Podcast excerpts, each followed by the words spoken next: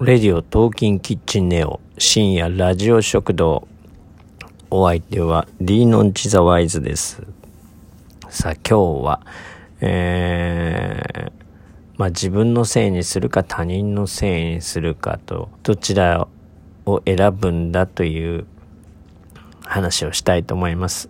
ほとんどのことはねあの自分のせいにした方があの早く解決できますね。うん。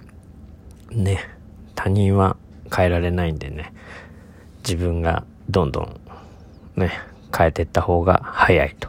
だけどどうしようもなく、うーん、辛い時や悲しい時は、まあ多少、他人のせいにした方がいい時もあるかなとは思いますけど。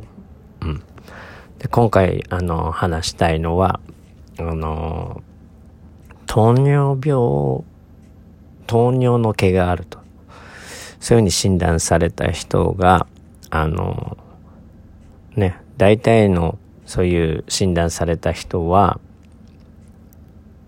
食べ物とか飲み物とか、ビール飲みすぎとか、なんかこう、こってりしたもん食べすぎとか、そういうのを反省したりするのが普通かなと、えー、思うわけですが、なんとその人は、あの、まあその人はまあいろいろ言われたわけですね。ほら見たことかと。そういう不節制な生活をしているからそういうふうにこう糖尿になってしまったんだぞと言われたわけですよ。だけどその人が思ったのはそれはあの親が悪いと。親の遺伝だと。お前らがそういうふうにそんな遺伝子を持ってたから俺に来たんだと。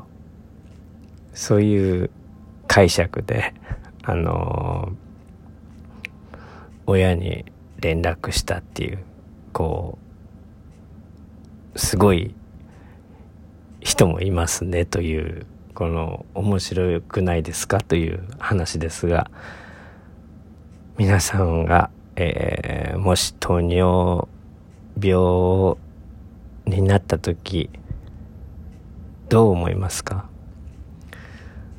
その時に、ほら見たことか、そんな遺伝子を与えやがってと思いますか？それとも、自分の毎日の生活が、うん、ちょっと、お酒飲みすぎたかなと。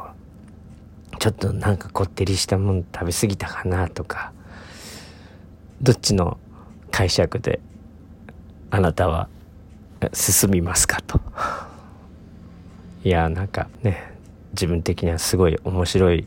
ああそんな面白い解釈する人がいるんだなと思って。だからちょっと笑えたんですが。えー、ねいろんな人がこの世にはいるなと思いました。